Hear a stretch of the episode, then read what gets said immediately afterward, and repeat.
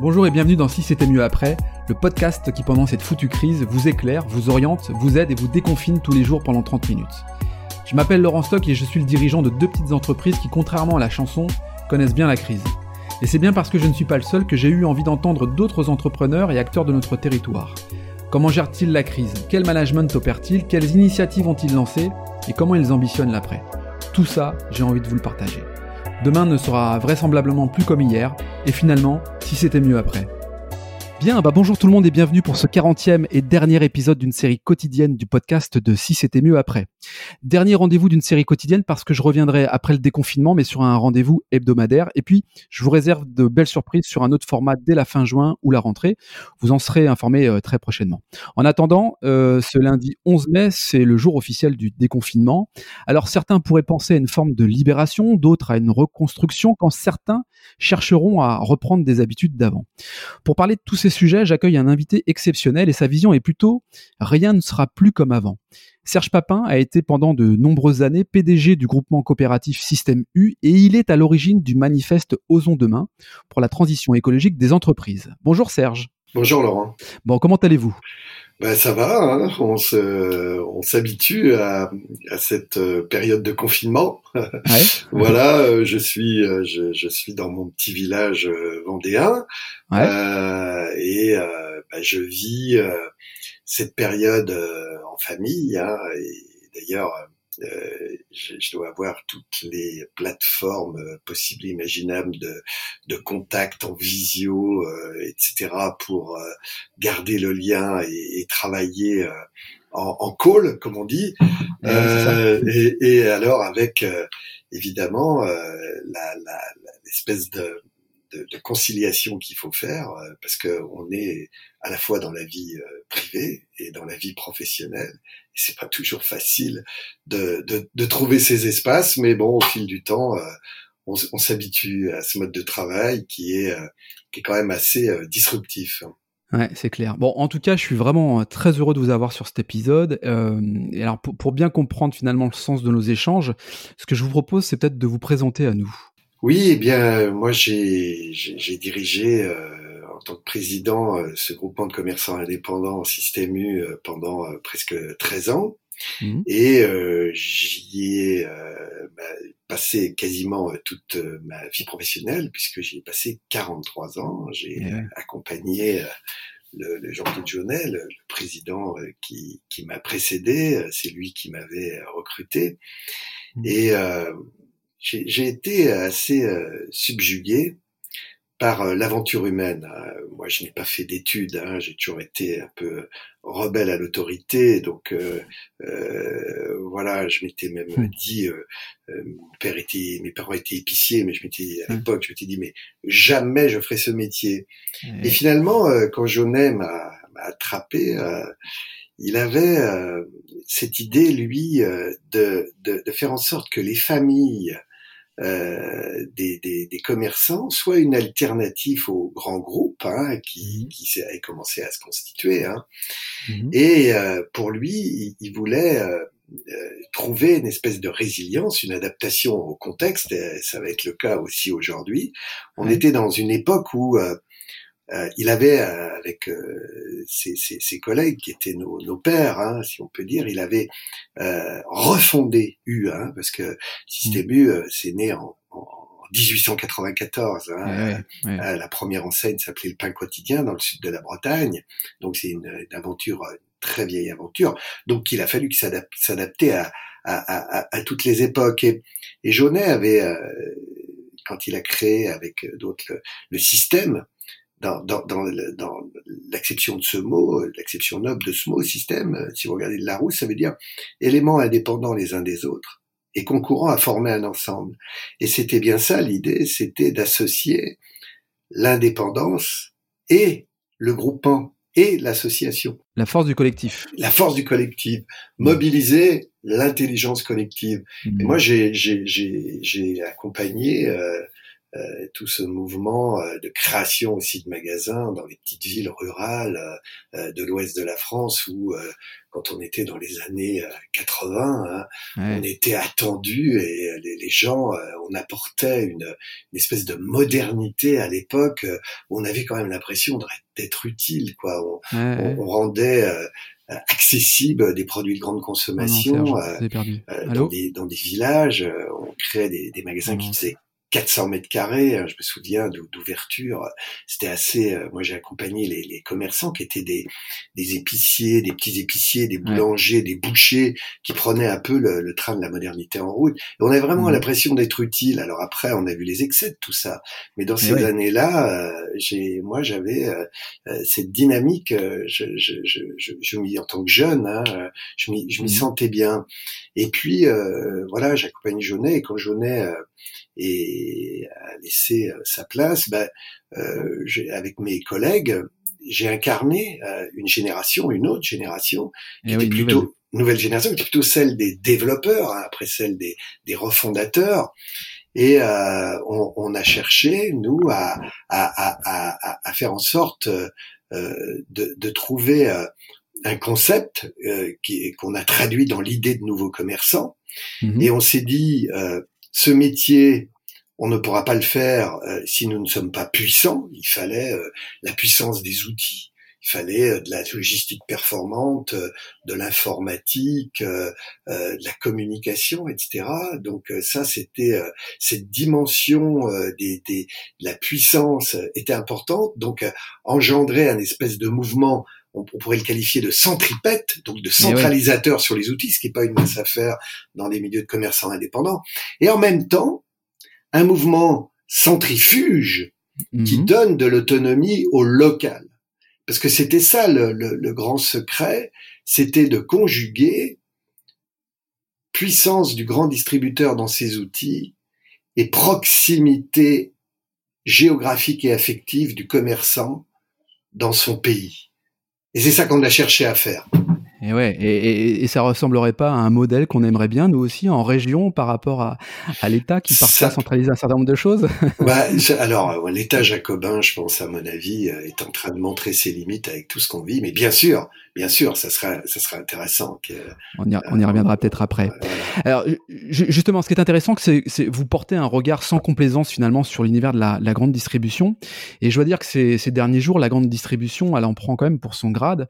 Euh, c'est quoi votre point de vue sur cette polémique là? C'est inutile, réel, euh, l'histoire des masques Sur les masques, bah écoutez, euh, moi, moi, je trouve ça, enfin c'est ahurissant, euh, c'est complètement décalé.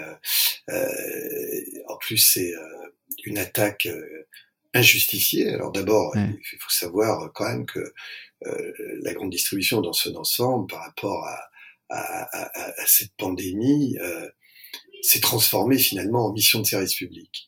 Et, euh, et, et, tous les collaborateurs, il y a très peu d'absentéisme, tous les collaborateurs sont là, la logistique fonctionne, les magasins sont remplis, ils prennent des précautions euh, en nettoyant euh, euh, systématiquement les poignées de caddie, les poignées euh, d'ouverture de, de, de, des frigos, etc. Ils, ils, ils régulent euh, les gens dans les magasins à tel point même mmh. qu'on peut dire qu'il y avait 20 000 magasins alimentaires d'ouverts en France.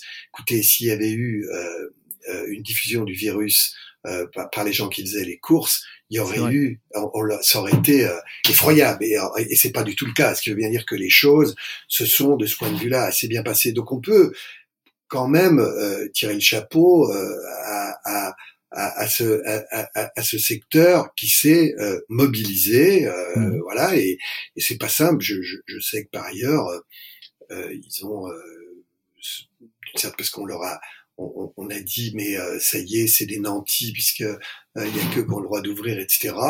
Bon, alors pas tant que ça, hein, parce que ils, vendent pas non plus euh, tous les produits qu'ils avaient l'habitude de vendre. Je vais prendre l'exemple eh de, de, Pâques qui s'est passé récemment. Ils n'ont pas du tout vendu de chocolat de Pâques parce que les eh gens sont très attentifs justement aux produits essentiels mmh. et ne vont pas du tout dans ce qu'on superflu. Donc ils ont une composition des ventes qui a qui a changé.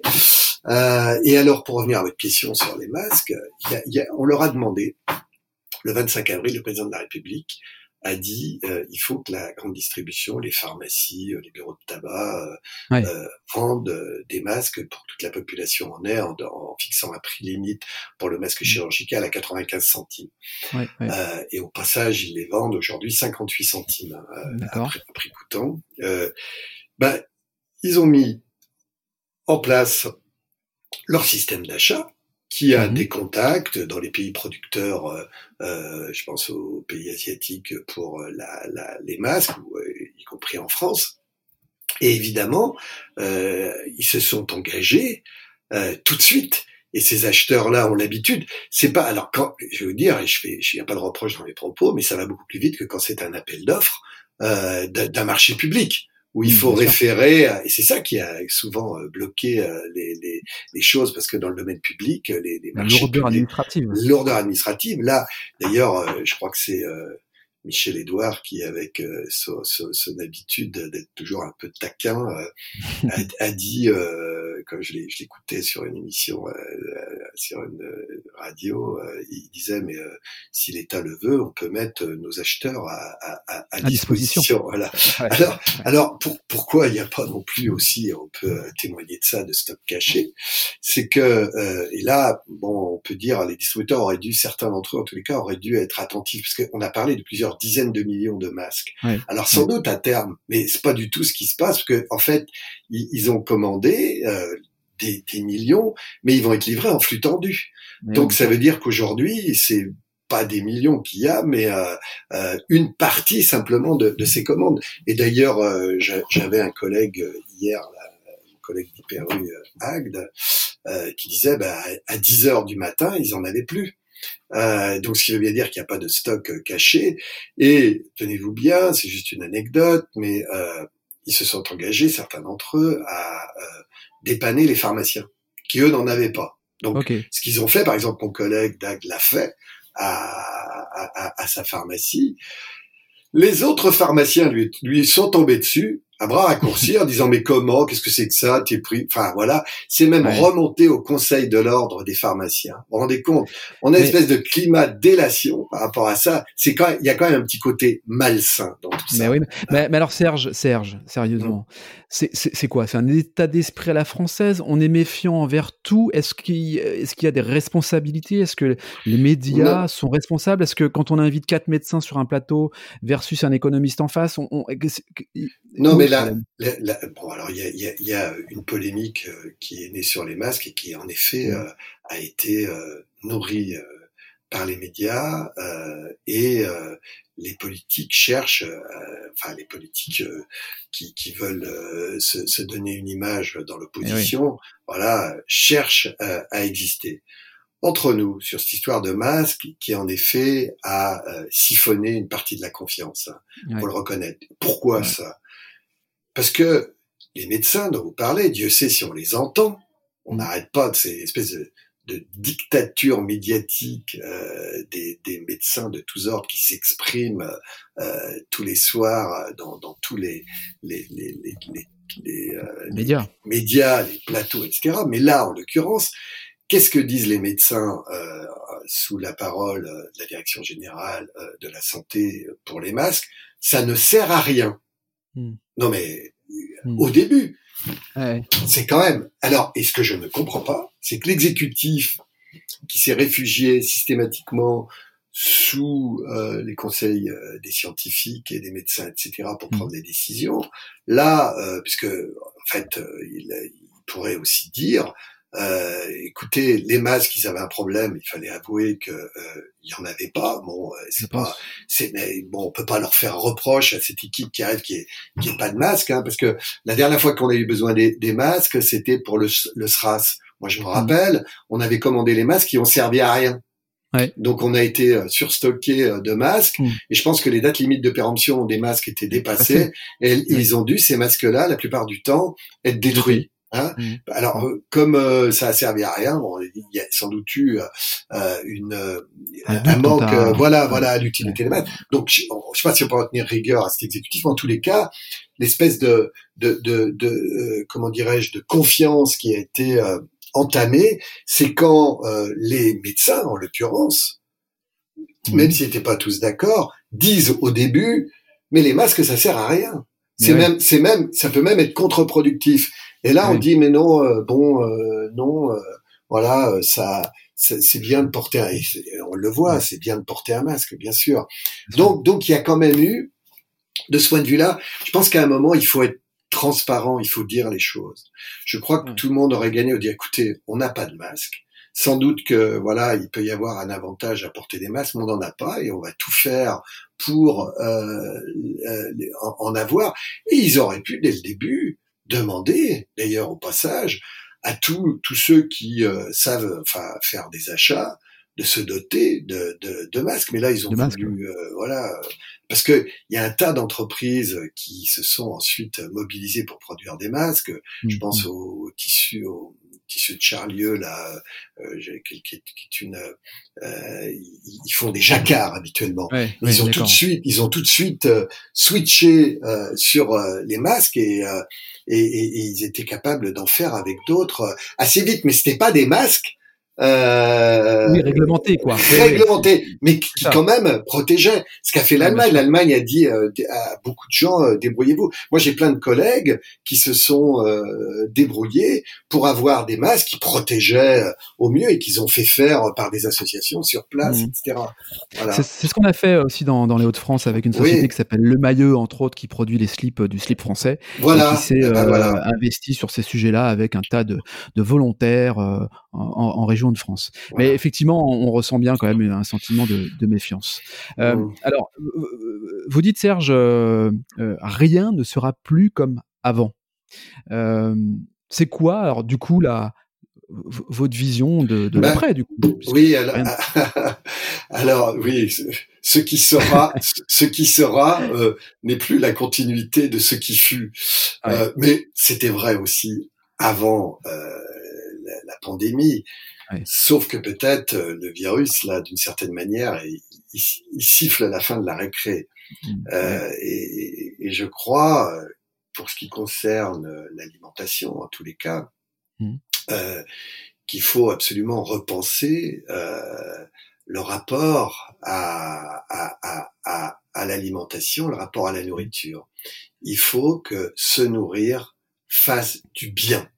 Hmm. Ça, c'est très important. Du bien à sa santé, du bien à la planète, du bien à l'emploi, du bien à l'agriculteur, du bien à la filière. Euh, voilà. Et donc, ça veut dire qu'il faut réconcilier. On a trop été dans le rapport de force. On a trop été euh, justement dans la loi du plus fort, avec tous les inconvénients que ça a, on le voit bien euh, euh, sur la, la, la, la, comment dirais-je la qualité hein, par exemple hein. bon alors moi je crois que je, je c'était une petite anecdote quand je quitte Systému en, en 2018 en mai 2018 je suis avec tous mes collègues on est rassemblés à un, grand congrès et, et voilà le, journaliste me dit tiens Serge, si vous euh, refaisiez euh, euh, l'histoire à l'envers, qu'est-ce que vous feriez? Hmm. Eh ben, je lui dis écoutez, si j'avais 30 ans et que j'ouvrais un Super U, j'aurais une ferme avec à côté parce que je vendrais les produits de ma ferme. Alors évidemment, c'était un peu caricatural, mais ça veut dire qu'il faut que on, repense les circuits, qu'on qu'on mette en place une une résilience locale pour l'alimentation à partir des circuits courts. Probablement que les distributeurs devront maîtriser leur sourcing à terme.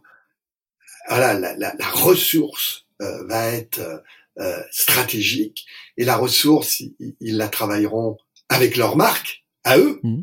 Ils la travailleront avec leur local, leur territoire, et la travailleront aussi avec leurs clients qui vont mobiliser. Et euh, c'est à partir de ça qu'on va euh, repenser un rapport à l'alimentation qui sera évidemment différent et qui sera plus euh, euh dans ce que j'appelle moi la, la, la, réconciliation, la médiation. Hein. Et, euh, et, et, donc, euh, ça veut dire que il faudra aussi qu'il y ait un travail de pédagogie mmh. pour euh, euh, entraîner l'ensemble des, des, des, consommateurs, des clients, vers cette conscience que la nourriture, l'alimentation, c'est le cœur de la vie. Et, et alors oui, oui, non. Oui, je vous en prie, je vous en prie. juste parce qu'on l'avait dans le bouquin que j'ai fait là récemment euh, avec Perigo Légas qui s'appelle Du panier à l'assiette. Avec mmh. Perico, on, était d'accord sur le fait qu'il faudrait que la, la, la on puisse remettre à l'école euh, la façon de se nourrir, apprendre d'où viennent les aliments, à quoi ils servent. On est compte que la nutrition, par exemple, qui est si importante, les médecins aujourd'hui, dans leurs études, leurs sept années d'études, ils ont deux heures de nutrition. Mmh. Voilà. Mmh. Alors que c'est la base de la santé et qu'on pourrait euh, sortir de, ces maladies dites de civilisation. On est, on est en train de, de, de, de faire en sorte que la moitié de la population française va être diabétique, mmh. il va y avoir des, des surcharges pondérales de l'obésité, euh, il y a un lien aussi avec le cancer. Et, Donc, il faut absolument qu'on repense euh, ce rapport à la nourriture. Vous avez répondu aux deux questions que je voulais vous poser, mais c'est très bien. La première, c'était comment fait-on pour que rapidement on puisse rentrer dans ces, euh, dans ces démarches, dans ces pratiques euh, immédiates? Je pense que l'éducation, l'école euh, en fait partie, justement. Et puis la deuxième, réponse, la deuxième réponse à la question que je voulais vous poser, c'était quelles étaient, ou quelles seraient plutôt, les conséquences si nous ne partions pas dans cette dynamique du bien manger pour le bien de tout le monde? Bah, on, si on va, devoir faire face à ce moment-là, à mmh. si on ne change pas, euh, si, on ne revient pas à des choses, comment dirais-je, plus vertueuses de ce point de vue-là, mmh. les maladies euh, vont continuer à se développer. Il y a mmh. euh, dans ce pays, je ne veux pas faire peur, hein, mais je crois qu'il y a 300 000 cancers de plus par an. Hein. C'est en train de devenir une maladie chronique dont on sait peut éviter. Alors, il n'y a pas que l'alimentation, mais une partie peut se régler avec l'alimentation. Euh, L'obésité qui se développe, d'ailleurs, euh, on le voit aussi, euh, une des fragilités euh, provoquées par le virus, c'est souvent les surcharges pondérales et le diabète. Et on voit mmh. bien, et je dis ça avec beaucoup de, de précautions, mais que voilà, moi j'ai même des amis là, je, dans, je pense à un qui, qui est aujourd'hui intubé, bah, il était euh, un petit peu lui aussi euh, en surcharge de ce côté-là, et on voit que ça tout de suite a un inconvénient. Donc euh, il faut revenir à, à, à, à l'idée de, de la santé par l'alimentation. Mmh, mmh. Et on peut régler beaucoup de problèmes euh, de, de, de, santé justement en se nourrissant mieux. Et si on va pas regarder, euh, regarder ce qui se passe euh, avec certains pays, je, je, je, participais à une émission l'autre jour avec ce fameux soda d'Atlanta qui, dans un pays comme le Mexique, le litre de ce soda est moins cher que le litre d'eau. Ah ouais, d'accord. Euh, et les Mexicains, 60% de la population est en obésité. Eh et euh, avec des gros, gros problèmes de santé. On est en train, vous vous rendez compte, on est en train de faire une pause sur l'espérance de vie. C'est clair. À cause de ça. Donc, euh, voilà. C'est, c'est, il faut, il faut revenir. L'alimentation, c'est le cœur de la vie. Et euh, j'irais même, euh, euh, pas pour être provoque, hein, mais euh, si on voulait résoudre le, le, trou de la sécurité sociale, il faudrait mieux manger. Il faudrait mieux manger. Et d'ailleurs, il, il, faudrait sans doute aussi encourager nos concitoyens à manger mieux et téléphoner moins, c'est-à-dire au sens de l'outil, de, de, mettre beaucoup d'argent dans le portable, Internet et, tout ça, et il vaudrait mieux leur dire, bah, mettez un peu d'argent, euh, ça, ça, sera utile à votre santé, à votre bien-être, euh, dans, euh, si, si, si, vous veillez à une alimentation euh, eh de qualité. Eh voilà.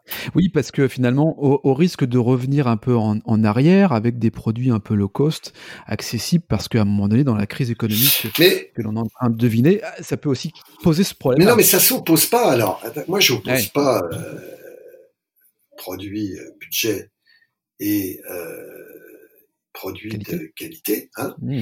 c'est sûr qu'actuellement, il y a une demande pour des produits dits premiers prix. Et il faudra sans doute que les enseignes conjuguent ces paradoxes. Il y a autant de demandes, ou il y aura autant de demandes sur les premiers prix que sur le bio. Ça ne veut pas dire qu'on fait n'importe quoi avec les premiers prix. Moi, je pense que les premiers prix, ils doivent être euh, avec la marque du distributeur. Mhm. Et ils doivent être cohérents avec les valeurs de l'enseigne. On peut faire, aujourd'hui, il n'y a pas que le bio. Si vous êtes dans les produits haute qualité environnementale, si vous êtes euh, dans l'agriculture, il y a, y y a aujourd'hui des produits qui sortent, euh, par exemple, sans aucune trace de pesticides en fruits et légumes et qui ne sont pas bio.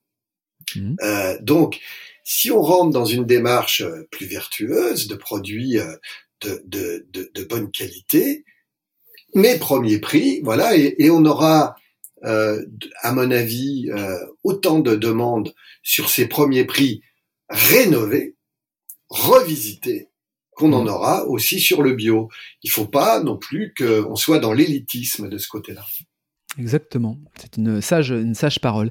Tiens, votre, euh, votre manifeste euh, Osons demain, euh, en, quelques mots, reprend aussi ces éléments-là? Qu'est-ce que c'est le oui, alors, le manifeste, c'était à l'époque, bon, il, est venu d'un dîner chez Nicolas Hulot qui se plaignait à l'époque d'être pas soutenu au niveau de l'exécutif, il se sentait isolé, etc. On était avec François Lemarchand, Éric de Carmel avec lui et, mmh. et on lui dit mais Nicolas, attends, tu vois, les entreprises, elles, vont te soutenir. Et euh, à l'époque, on était euh, juste après l'appel des 15 000 scientifiques sur la, transition écologique.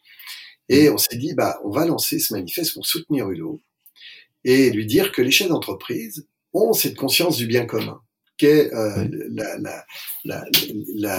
d'accompagner la, transition écologique. Et donc, on a lancé cette idée, on a fait un manifeste, une charte, et on a dit bah, que tous ceux qui sont intéressés pour euh, signer ça, dans un espèce d'élan euh, ce manifeste nous rejoignent. Et 500 euh, entreprises, et pas, pas des petites, nous ont rejoints et on a fait une parution dans, dans Le Monde. Alors évidemment, là-dessus, on a fait une belle inauguration euh, à l'hôtel de Rockler, mais euh, de l'environnement, avec Nicolas qui après euh, nous a laissé tomber. Enfin, je dis ça, euh, ah. il a, il a d'autres projets, hein, je crois. Mais oui, il en a parlé aujourd'hui d'ailleurs. Il en a parlé aujourd'hui. Il y a un papier dans le Monde. Oui, oui, exactement. Bon, là-dessus, Osons demain est un peu entre guillemets en jachère, mais il a démontré que la, les, les chefs d'entreprise sont partie prenante Hmm. de, euh, de, de, de, la diminution forte de leur empreinte carbone. On sait aujourd'hui, voilà, on sait aujourd'hui que 75% euh, de l'empreinte carbone, ce sont les entreprises, hein, euh, ah notamment la, la logistique, euh, etc. Bon, eh ben, il y a cette conscience. Et il y a un, alors évidemment là, on, on, constate avec euh, l'arrêt de l'activité économique une diminution hein, de l'empreinte carbone, eh ben il faut que ça soit un repère.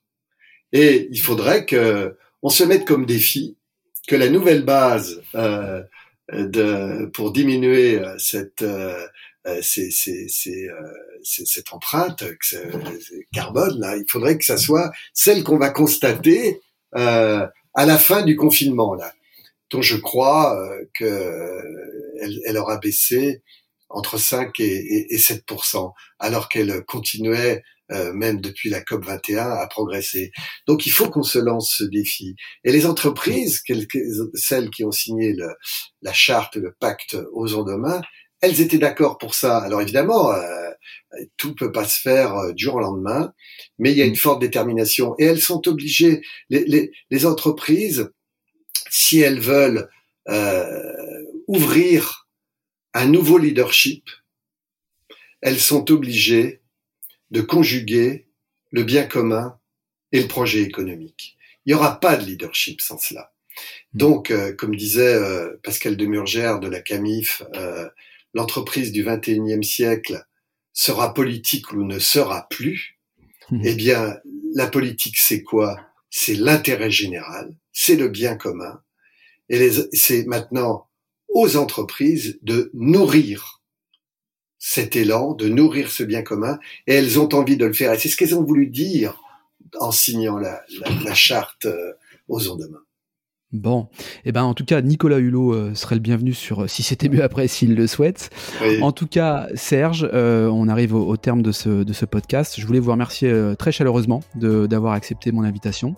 Merci à vous. à très bientôt.